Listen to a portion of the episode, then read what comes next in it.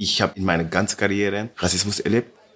Leute sagen, es ist nur in Amerika, aber es ist ein eine, eine Bild, der weltweit ist. Wenn du schwarz bist, du wirst ungerecht kontrolliert, mehr kontrolliert als ein anderer normaler Mensch. Herzlich willkommen. Mein Name ist Daniel Fürk und bevor wir gleich an unseren Bartresen gehen, möchte ich kurz unseren heutigen Gast Puppies Love Day vorstellen. Ursprünglich im Senegal geboren, lebt er heute in Europa und ist eines der erfolgreichsten farbigen Topmodels der Welt. Als fester Teil des Teams von Germany's Next Topmodel ist er inzwischen einem großen Fernsehpublikum bekannt. Er setzt sich außerdem aktiv gegen Rassismus ein, unter anderem bei der Black Lives Matter Demonstration in München vergangene Woche. Ich freue mich auf das Gespräch und toll, dass ihr alle wieder mit dabei seid. Zwei Menschen, eiskalte Drinks und eine Menge Zeit für ein persönliches Bargespräch. Herzlich willkommen an unserem Bartresen. Herzlich willkommen zu einer neuen Folge Gin and Talk. Mach es dir gemütlich, lehn dich zurück und tauche ein in die verrucht düstere Atmosphäre unserer Studiobar.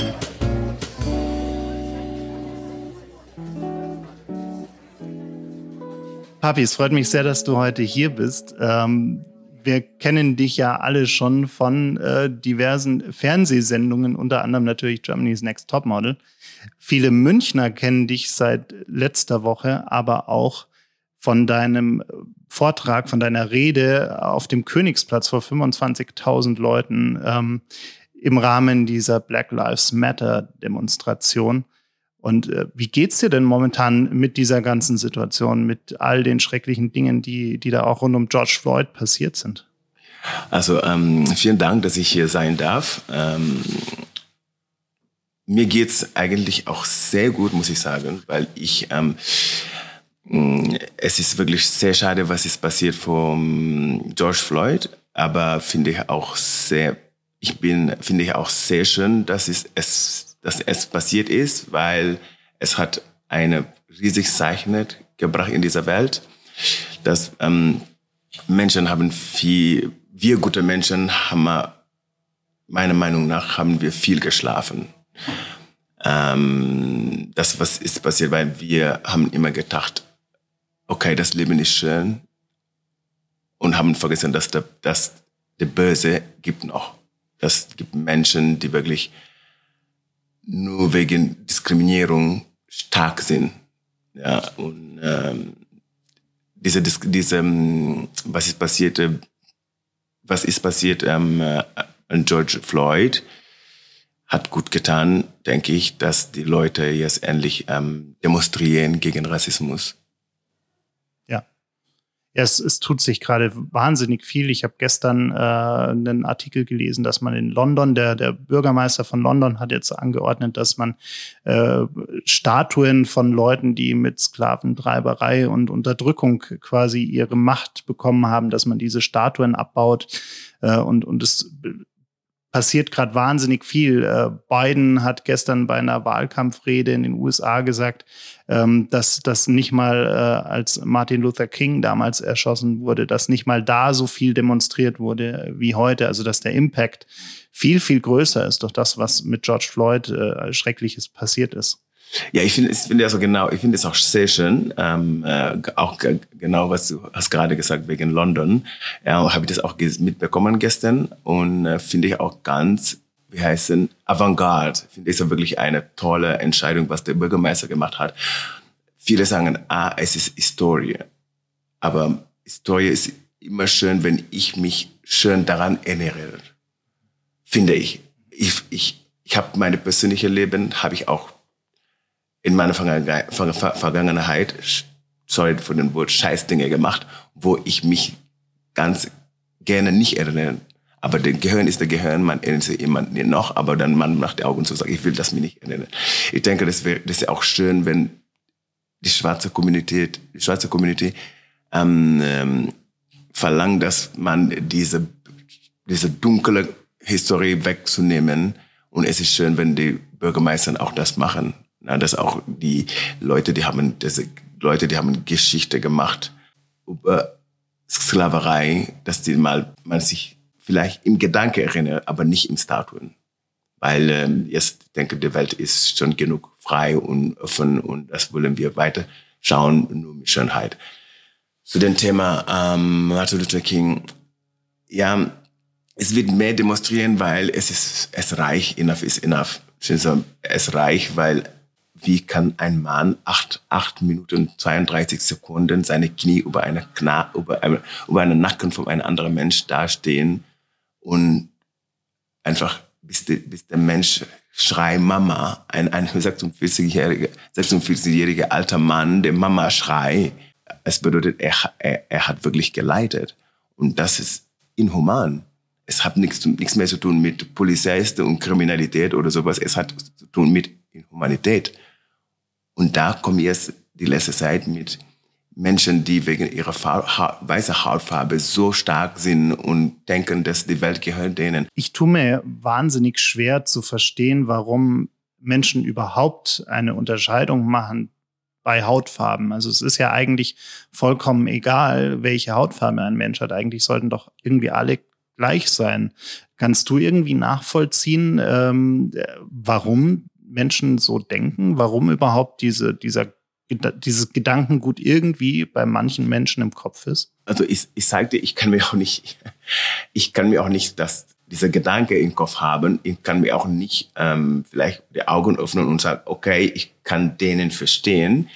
Ich denke, man muss sich für jede äh, schlechte Ding in dem Leben sich eine gute Erklärung selber stellen. dass nur so kann man weitergehen ich sage immer für mich, ich sage, ähm, wieso Menschen sind so böse wegen nur Hautfarbe, weil vielleicht Angst haben, dazustehen mit der anderen Mensch, der, der, der, der, der unterschiedliche Hautfarbe hat.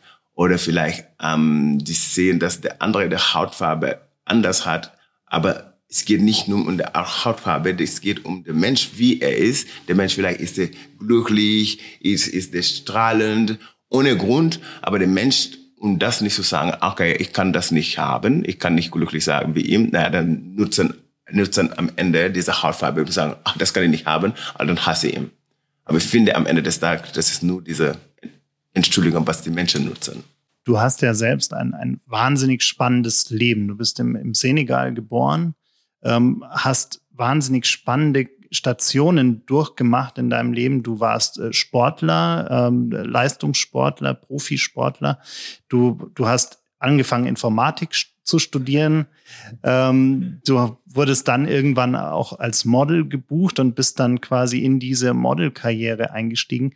Magst du vielleicht noch mal kurz erzählen, wie, wie das alles losging? Also wie ähm, du dann auch nach, nach Deutschland gekommen bist und ähm, oder generell auch dann nach Europa gekommen bist und, und diese internationale Karriere, die du ja gemacht hast, wie das überhaupt losging. Ja, es ging los, in, äh, als ich 18 war, aber ich wollte immer noch äh, anders sein als meine anderen Brüder. Ich wollte immer auch Du hast auch wahnsinnig viele Geschwister. Ja, ja, ich habe 25, 25 Geschwister, die alle super gut sind, nett, aber ich wollte immer ich bin nicht der Älteste, aber ich wollte immer dastehen und der ganzen Familie helfen. Da weiß ich nicht, ähm, kann man sagen, vielleicht wollte ich ein Hero sein, aber weiß ich nicht. ich stelle mir immer noch nichts vor wie der Hero, aber das alles fang an, als ich 18 war, wollte ich weggehen und äh, ich war sehr, sehr gut in Sport. Und die einzige Möglichkeit, dass ich hatte, war, okay, der Beste zu sein in Sport und auch ja, der Beste in der Schule und eine zusammen von beiden weg nach, nach, nach, weg nach Europa zu kommen. Da, da mit der Hilfe von meiner Mutter bekam ich ein um, Stipendium. Dann bin ich in, Meil, in Italien, sorry, da bin ich in Frankreich gekommen. Und dann da in Frankreich studier, studier, studierte ich und ähm, zusammen mit, mit, ein, mit dem Stipendium Sport machte ich ähm, Semester nach Semester. Und dann äh, plötzlich äh, Unglück passiert, habe ich einen Unfall, einen Unfall gehabt und äh, nach dem nach sechs sechs Monate drei Monate Rehabilitation und dann sechs Monate ohne Schule, ohne Sport, ohne nichts, kam eine Anfrage aus Mailand. Die haben Fotos von mir bekommen, die ich keine Ahnung hatte, davon hatte. Und ja, die Anfrage kam von Mailand, ob ich eine Kampagne vom weltweit Benetton machen wollte. Dann habe ich gesagt, okay, ich kenn, ich bin Model, ich war noch nie, habe noch, ich habe noch nie gemodelt. Äh, ja, das brauche ich nicht. Wir haben deine Foto gezeigt. Äh, die wollen dich unbedingt. Okay, äh, dann reise ich nach Mailand, mache ich dieses Shooting. Fotograf begeistert, Kunde alle begeistert und ich, ja, ich machte nur alles, was die mich fragen. Ich stand da, lach, lach. Mit Mädels habe ich geshootet zusammen, mit Kindern habe ich zusammen geshootet. Und dann, ja, der Moment nach Paris zurückzufliegen kam, wo ich habe denen gesagt, okay, ich muss nach Paris. Nein, ähm, äh, Armani, Gucci wollen dich für ihre Fashion Shows. Okay, wie, viel war das Geld? Haben die mir gesagt, okay, ich bleibe nur für das und dann muss ich zurück nach Paris, ähm, um, meine, um, um mich meine Visum zu kümmern. Dann sagen die, okay, ähm, ja, dann habe ich diese Shows gemacht, dann am Ende ja, kommt, nicht, kommt nie wieder die Anfrage, ob ich nach Paris ging oder bin ich nach Mailand geblieben. Bin ich in Mailand geblieben und da fang an äh, meine ja, Supermodel-Karriere und danach habe ich in Mailand gewohnt, fast 15 Jahre. 10 Jahre, 15, ja, 12 Jahre in Mailand. Und dann äh, bin ich danach in München gelandet, wo ich eine Anfrage bekommen, eine TV-Anfrage bekommen hatte. Da bin ich gekommen, hier habe ich den Fernsehshow gemacht. Und ja, da fand ich tolle Menschen hier, gute Freunde. Und äh, dann für mich war eine Beginn der Be für mich war ein, der Beginn eines neuen Kapitel meines Lebens. Du hast ja in, in, in vielen Städten eben oder in vielen Teilen der Erde auch gelebt und gearbeitet.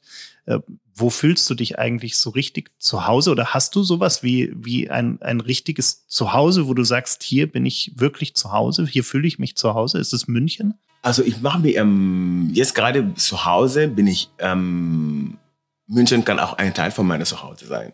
Ja, München ist ein Teil von meinem Zuhause, weil der Wort, ja, ja, München ist meine Zuhause.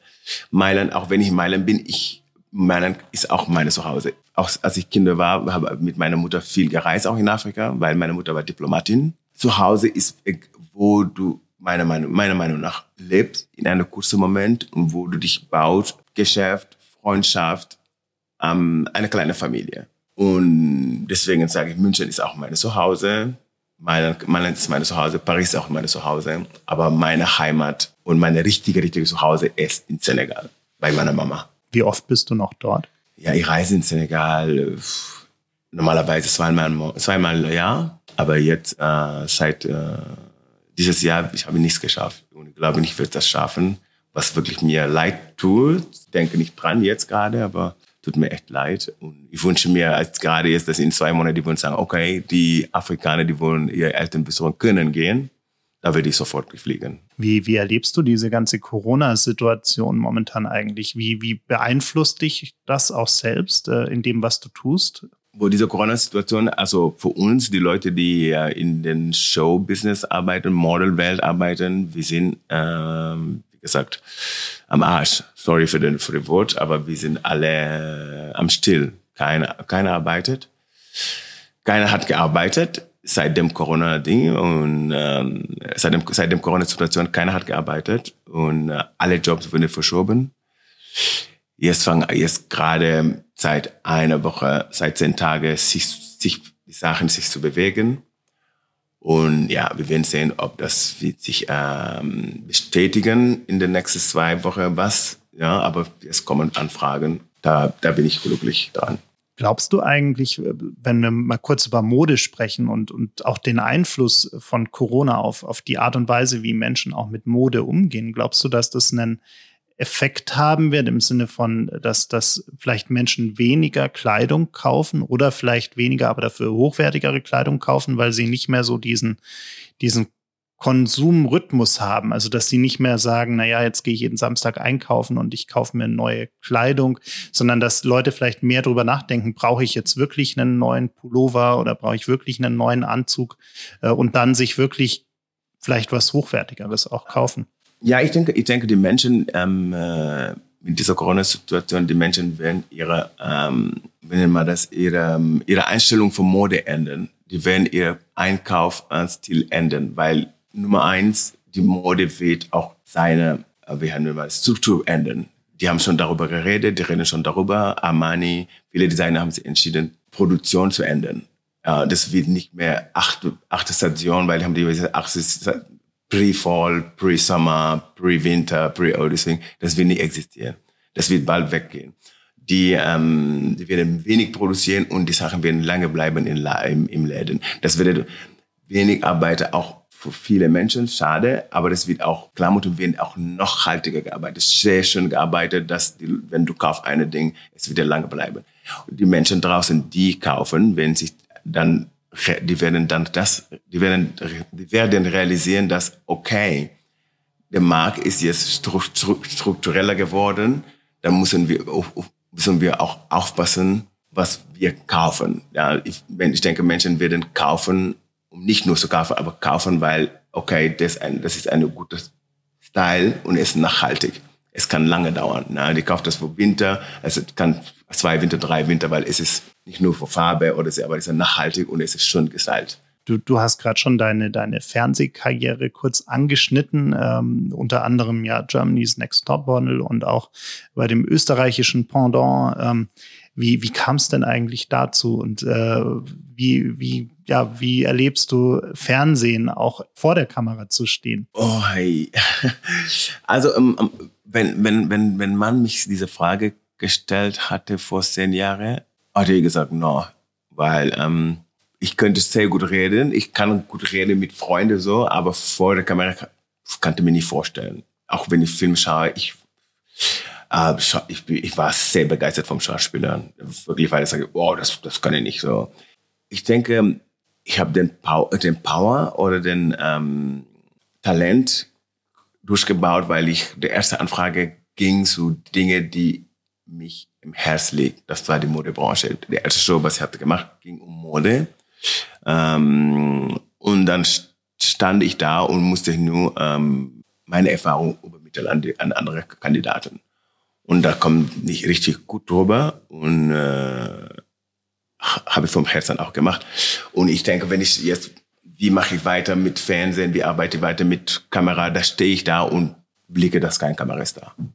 Ich mache nur, was ich vermitteln will und auch in äh, dem Sinne vom auch Show. Dann mache ich das auch nicht wie ich bin in der Schule. Ich mache das im Sinne auch nicht so vergessen, okay, du musst was übermitteln an die Menschen. Du musst was sagen, aber auch Emotionen übermitteln. Das ist die Emotion, was man übermittelt, wenn du machst Reality-Shows. Das ist diese Emotion, dass die Leute auch, dass du mit, dass du die Leute mittransportiert. Ja, ja das mache ich gerne und äh, ja, genieße und ich hoffe, es macht weiter noch so.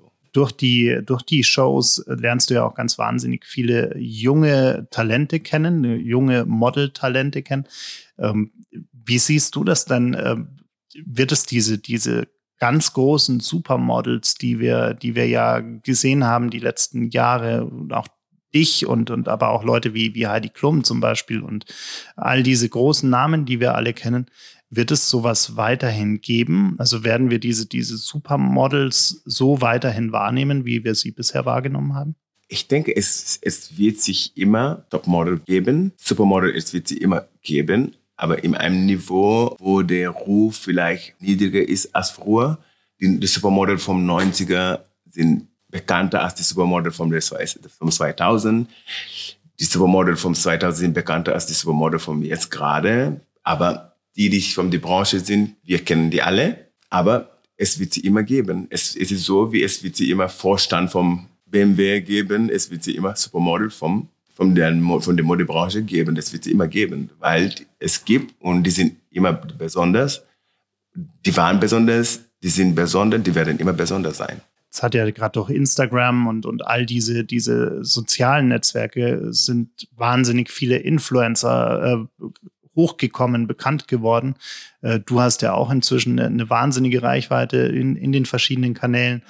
Ähm, wie, wie siehst du denn diesen, diese Bekanntheit von diesen Influencern, die jetzt ja auch viel modeln. Also viele von denen fangen ja auch an, für, für verschiedene Kampagnen zu modeln. Ähm, wie siehst du das, wenn die quasi ohne diesen, diesen Background und auch ohne, jetzt hast du gesagt, du hast ja quasi auch die erste Kampagne ohne, ohne Ausbildung, ohne dass du was davon wusstest, äh, einfach gemacht und, und gut gemacht. Ähm, glaubst du, dass grundsätzlich, also auch wenn du diese Talente bei Germany's Next Top Model zum Beispiel siehst, glaubst du, dass grundsätzlich jeder Model sein kann? Und, und was muss jemand mitbringen, um wirklich ein erfolgreiches Model zu sein? Also ich denke, ähm, diese Generation von Instagram ist einfach eine neue Karriere, würde ich sagen, eine neue Karriere oder ein, ich will es auch nicht keinen Trend nennen, weil Trend kommt und geht. Ich glaube nicht mehr, das wird weggehen. Es ist eine neue Karriere und ähm, ich kann mir das nicht erklären und äh, sage ich immer, ich war noch nie einer, der Konkurrenz macht mit äh, jemandem, der nicht mein Niveau ist oder jemand, die den gleich. Ich habe mich noch nie ähm, vergleichen mit einer Schauspielerin es ist ein Show, wir sind eine Showbiz, aber wir sind, wir sind vom, vom Kategorie anders. Ne? Glaube ich, dass die, und ich würde auch denen nicht sagen, okay, die haben nichts gemacht, die, die, die, nee, die haben was gemacht. Die können auch was.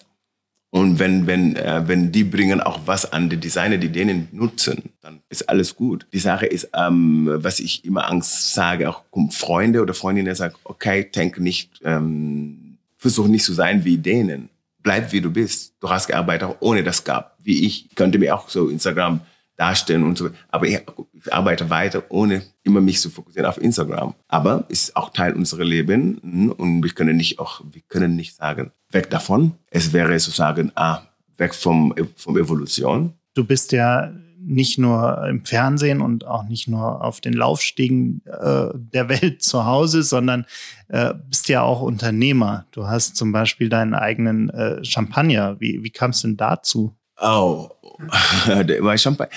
Champagner, ist eine lange, lange, lange ähm, Geschichte. Ich muss sagen, ich war immer ähm, begeistert vom, was Luxus ist. Als ich Kind auch, als Kind auch, als ich Kind war auch. Äh, meine Mutter ähm, hatte immer gesagt, ja, ist toll, super. Die, ähm, wir gehen zu einkaufen und sagen, ah, da, okay, ja. Yeah. Der, der sagt immer, der, was der teuerste ist. und Champagner für uns war, als ich Kind war, wenn du Film anschauen, Champagner ist immer darstellt wie ein Luxusding. Ne? Das war, da habe ich nie Alkohol getrunken. Ich war auch Sportler. Dann komme ich in die Modebranche mit meinem Erfolg. Da habe ich angefangen, auf Partys zu gehen und dann immer, ah, ich trinke Champagner. Ich trinke nur Champagner. Und da habe ich, ähm, da hatte ich in den Traum gesagt, okay, ich werde vielleicht Champagner, werde auch nur Champagner so machen. Und durch meine Karriere und die Reise habe ich in Frankreich einen kennengelernt. Da sind wir Freunde geblieben. Der hatte ähm, eine Champagner-Wind ähm, ähm, geerbt äh, von seinen Großeltern, seinen Eltern. Und äh, dann sind wir Freunde. Da waren wir Freunde fünf Jahre und dann habe ich immer mit ihm darüber gesprochen. Ich sage, weißt du, ich würde gerne eine Champagner-Marke machen, der wirklich schwarze Flasche und meinen Namen drauf, dass ich der einzige Schwarze bin, der seinen Namen auf einer Champagnerflasche darstellt. Und dann, ähm, das war wirklich, und er hat gelacht und er sagt, ja, ja, meinst du das ernst? Aber ja, ich meine das richtig ernst. Ah, okay, dann rede ich mit meiner Cousin und meinem Bruder, dann schauen wir, was wir machen. Dann, die haben äh, sich ähm, beschäftigt, drei Jahre einen Champagner zu kreieren, der, einz der nicht zu tun mit was die haben, weil die haben viele Sorten einer, der für, nur für mich, eine Brut und eine Rosé, drei Jahre und plus, plus zwei Jahre die Anmeldung von der Marke, weil die, die CVC musste, musste das alles kontrollieren, bis die sagen, ja, Genehmigung. Und dann am 2013 haben wir die Genehmigung bekommen und die Champagner-Marke rausgeholt. Und äh, da bin ich sehr stolz drauf. Wie ist es für dich momentan eigentlich? Also du kennst ja wahnsinnig viele Leute, hast viele, viele Freunde, auch wahrscheinlich quer über die Welt verstreut. Wie ist es für dich momentan, die gar nicht treffen zu können? Oh, ah, oh ich muss sagen, dass äh, ich habe mich auch ähm, mit, mit dieser Corona-Situation, ich habe mich wirklich sehr überrascht selber, weil ich habe mich wirklich ähm, total umgestellt, als wie ich normalerweise ähm, reagieren an Dinge, wie normalerweise mit Freunden umgeht oder mit Familie. Bin, ich bin ein sehr emotionaler Mensch. Ich bin, sage ich immer, ich bin verdammt weil, äh, verflucht, weil ich menschenabhängig bin. Ich, von meinen Freunden bin ich wirklich, ja, ich liebe meine Freunde, liebe meine Familie, bin abhängig. Aber ich habe mich überrascht mit dieser Corona-Ding. Äh, ich habe meine Eltern vermisst, aber nicht so sehr vermisst, aber nicht ach, als schwer. Weil normalerweise meine, ich, ich, es gab Momente in meinem Leben, wo ich wirklich vermisse meine Eltern, wie ich, dann sitze ich in der Ecke, dann bin ich depressiv oder sowas. Und dann, wenn ich nicht meine Freunde sehe vor einer Woche oder sowas, dann bin ich wirklich, ah, vermisse, schreiben nach. Aber ich habe das einfach kann ich das nicht erklären. Ich weiß nicht, ich denke, war ich, ich war richtig, ja, ich muss sagen, ich war richtig vernünftig. Und normalerweise bin ich nicht vernünftig. Ich bin nicht vernünftig, aber ich frage mich auch. Und auch diese Situation, wo ich habe sie gesagt, ähm, äh, ja, ich warte, bis die öffnen jetzt die Grenze. August ist mein Urlaub, wo ich gehe immer meine Mutter besuchen. Und ich schwöre, ich vermisse meine Mutter so sehr. Ich könnte eine Krankheit davon machen, aber es sage ich, ja, pass auf. Ich, ich kriege mich selber runter. Wo normalerweise Leute müssen mir runterkriegen. aber ist gut. Hast du schon Flüge gebucht für dieses Jahr? Irgendwelche Reisen? Oh, äh. Da, da bin ich, ich habe dieses, ich, ich habe noch nie in meinem Leben sechs Monate einen Flug gebucht sechs Monate vorher einen Flug ja. gebucht. Noch nie. Oder drei Monate vorher. Nee, ich buche nur eine Woche vorher, drei Wochen vorher. ich noch nie. Jetzt, jetzt, machen die Grenzen ja wieder auf. Ja, 15. ja, ich, noch nie. Ich, ich, hab, ich, ich meine, ich sitze mit Freunden und sage, ja, weißt du, wir wollten da gehen, Mexiko. Der, der sagt, ich sage, ja, ist ein Problem. Die sagen, ich, alle meine Freunde sagen, wir gehen da. Ich sage, ja, ich komme, ich blockiere. Ja, buchst du? Und ich sage, ich buche danach. Aber dann, ja, dann habe ich links, rechts, so wie eine Freunde, Mailand, die kennen die hat eine Agentur oder da, ich sage, okay, kannst du mal was machen. Ich kriege das immer billiger, aber wo, wenn ich hatte sechs Monate vorher diese Freundin angerufen, vielleicht hat die ein Euro bezahlt. aber da, da bin ich wirklich, auch im Senegal. Ich weiß, dass jedes Jahr, ich schwöre, ich fliege Januar, Ende, Ende Januar, dann Februar mache ich zehn Tage. Dann August, hat das ein Jahr davor zu buchen. Nein, weil, weil ich, ich blockiere alles, sage ich Menschen, ich mache keine Arbeit, keinen Job, ich gehe. Bei August gibt auch nichts. Nee, nee. Ich warte bis zum 2. Juli, fange an. fange an zu buchen. Da bin ich wirklich. Aber es ist so. Bist du sonst auch so spontan? Also weißt du, was du in drei Wochen machst oder denkst du auch so von Woche zu Woche? Ähm, also natürlich, du hast äh, Termine, die fest äh, geplant sind, aber auch, auch so deine, deine Freizeit und alles, was du irgendwie sonst so machst, bist du da eher spontan oder? Ja, ja, ich bin ein sehr spontaner Mensch. Ähm, ich habe Gott sei Dank einen Manager, dann er nimmt alle Termine vom Job zu den Dingen und dann äh, eine Woche vorher oder zwei Wochen vorher sagt er, ah, da hast du diesen Job, sage ja ich schaue auch meine Kalender, aber ich bin nicht einer, der sagt, okay, mm, mm. Aber zu alle anderen Dinge bin ich ganz spontan. Aber Jobs, da weiß ich, äh, dass er, habe ich, äh, der Manager, da haben, da haben meine Kalender, alle diese Dinge, aber ich vorbereite mich nicht eine Woche vorher. Ne? Also kann ich sagen, okay, oh, morgen habe ich dieses Shooting oder morgen habe ich dann, dann vorbei. Oder, oh, okay, ein Tag vor, muss ich, es, es, es muss sich geben, ein Tag inzwischen. Ne? Oh, es kommt runter, aber spontan bin ich das, was, was manchmal mich nervt, aber ich kann nichts dagegen. Wie lange hast du gebraucht, um deine Rede am Königsplatz vorzubereiten? Ich, ich könnte das. Ich hatte es geschrieben, mit meinem Manager haben wir geschrieben, haben wir korrigiert und da hatte eine Woche danach, da habe ich hatte ja noch, äh, fünf Tage hatte ich noch nach so vorbei. So, ja, habe ich einen Freitag genommen, ganz Freitag, ein Tag, Freitag habe ich nur geübt. Statt das sind ganz fünf Tage langsam, aber in Freitag habe ich wirklich Pressure gemacht. keiner, keiner angerufen, also keiner darf mir anrufen, mich beschäftigen. Wie, wie war das für dich? Es waren ja viel weniger Leute geplant und auf einmal standen da 25.000 Menschen vor dir. Was war das für ein Gefühl? Boah. ich ich habe mein Knie, das tut weh. mein Knie tut jetzt gerade weh weil, also es war geplant für 200 Leute. Also ja, das, das kriege ich hin, das ist kein Problem. Ich schwöre, dann hatte, dann kommen da 25.000 Leute. Dann wir waren hinten und die Bühne haben wir alle Leute gesehen, wir waren unter der Bühne, dann hinten. Dann kommt erst diese Hommage, 8 Minuten 13, 32 Sekunden auf Knie. Ich denke, ich habe so gesittert, das habe ich meine Knie kaputt gemacht. Ne? Jetzt tut die es kaputt nicht, aber tut. Ich, ich denke, ich, ich lag auf einem Nerv ne? und dann habe ich gedruckt da beim Sitzen. Weißt du, scheiße wie, wie schaffe ich das jetzt heute mit dieser, da zu stehen? Und hat meine Knie, denke, gesittert, sittert und hat über den Nerv, den Nerv, ne?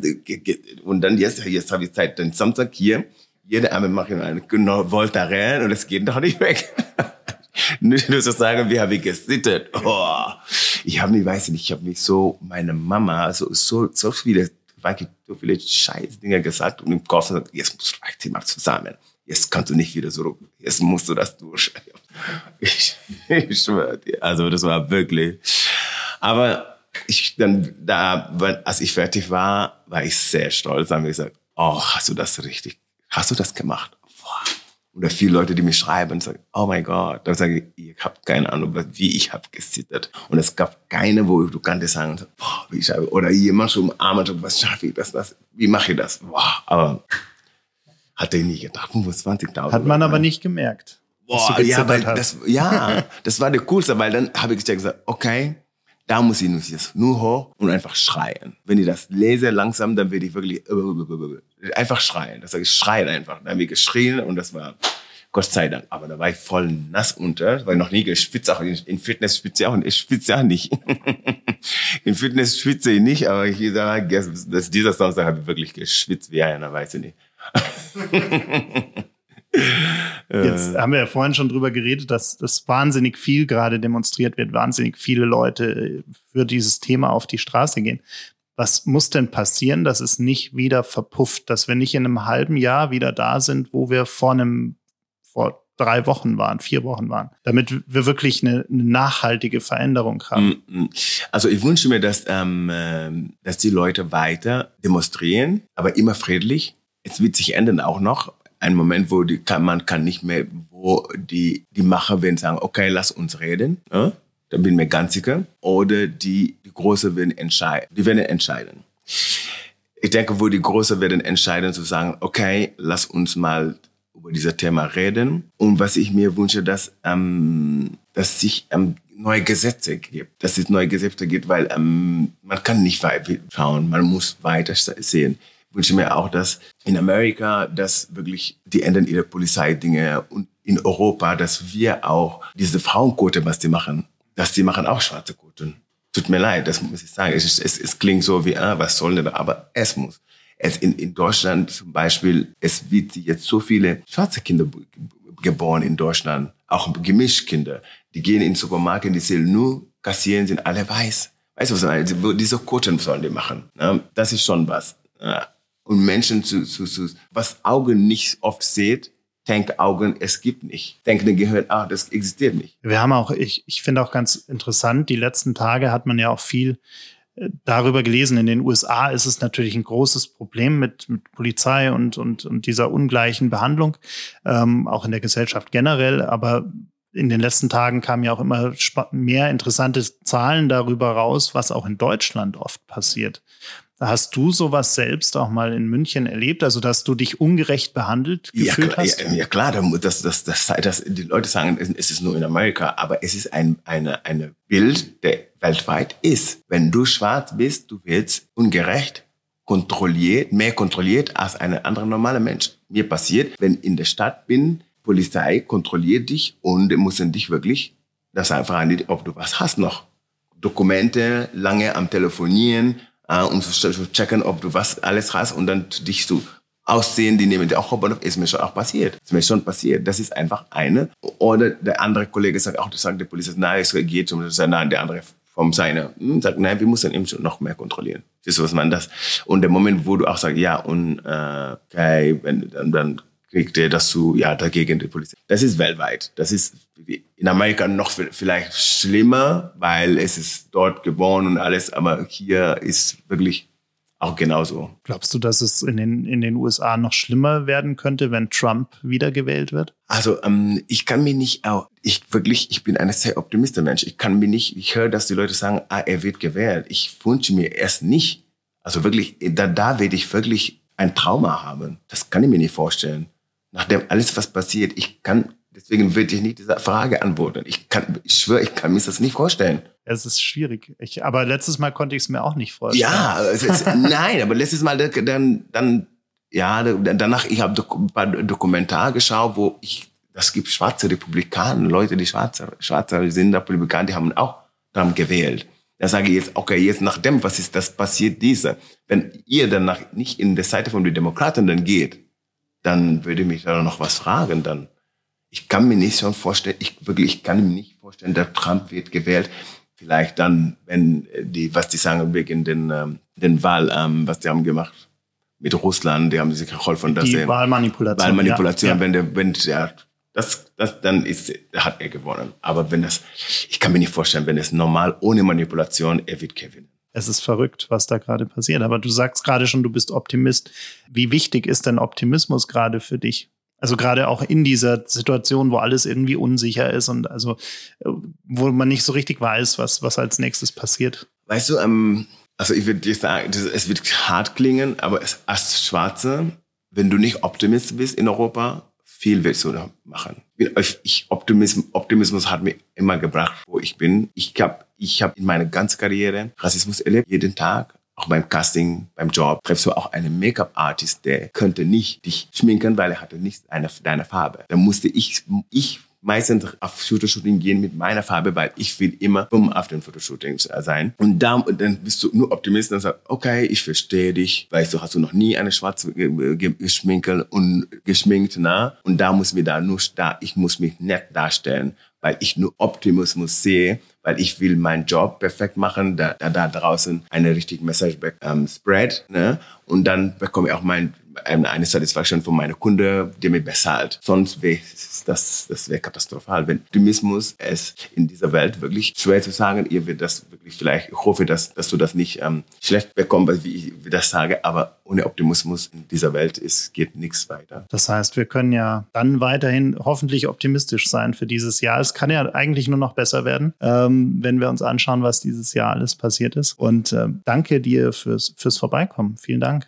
Es hat mich sehr, sehr, sehr gefreut und äh, glaub mir, ähm, ich denke, die Menschen haben auch viele Optimismus. Weil, ähm, schau, wie, wo waren wir vor drei Monaten? Corona, alles zu Hause. Ja? Und jetzt, wo sind wir jetzt heute hier? Vor drei Monaten könnten wir nicht uns treffen. Ne? Ja. Und ich freue mich sehr und äh, ich denke, ähm, mit Optimismus, die Leute werden viel auch selber ändern. Ja, glaube ich auch. Danke dir. Danke, dass ich hier sein darf und äh, Immer gerne. mega, mega tolle Gespräch. Danke dir. Danke.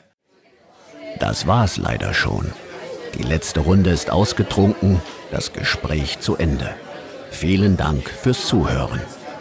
Bitte nimm Rücksicht auf die Nachbarn und sei leise, wenn du die Bar verlässt. Aber vergiss auf keinen Fall, den Abonnieren-Button zu klicken.